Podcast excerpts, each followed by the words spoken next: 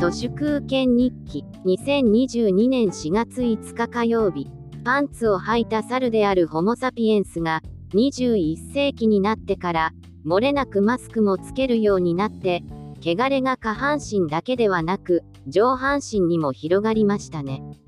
汚れとは死疫病出産月経などによって生じる不浄のことです。戦争コロナ禍出生率の低下生理の貧困これらは弱き者まず敷物たちのみに降りかかる災いです。岡田敏夫の言うホワイト革命とはおそらく現代における汚れの復活だろうなと思います。汚れはもともと疫病への恐怖から生まれたものではないでしょうか。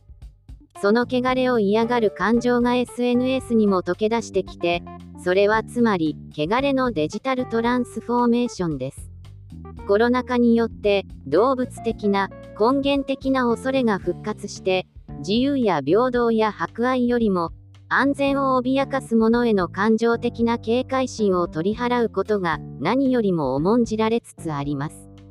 同調圧力のやたらと強い日本では、マスクをしないことはそのまんま汚れを意味して、要するにパンツを履かないのと同じストリーキング扱い、一発で危険人物扱いとなります。上海では土地狂ったように全員にウイルス検査をやっているらしいんですけど中国の大都市におけるこうした徹底的なゼロコロナ政策は昔はシンガポールなどの一部先進国に限られていた東洋文明独特の異常な潔癖さがメインランドチャイナにまで波及しているのだろうと思いますそれに比べて東京はかつての潔癖さがなくなり少しずつダーティーになってきています私の見立てでは東アジアで顕著な少子化も汚れを遠ざける結果としての徹底的なホワイト革命です。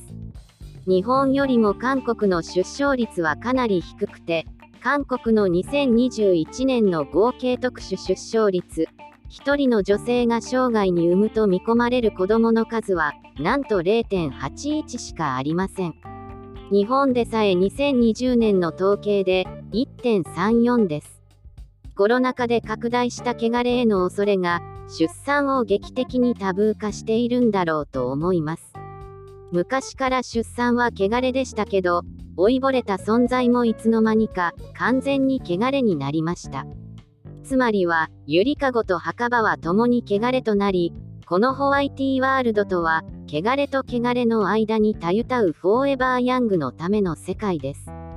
老人の葬式には、もはや近親者しか参列しません。老人というだけで、社会から切り捨てられてしまいます。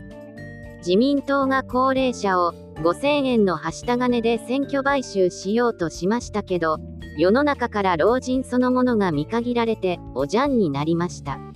徴用の女が急速になくなり、そのうち生活習慣病は病を招いたものの自己責任とされ、治療のお金がなければ放置されて死ぬことになると思います。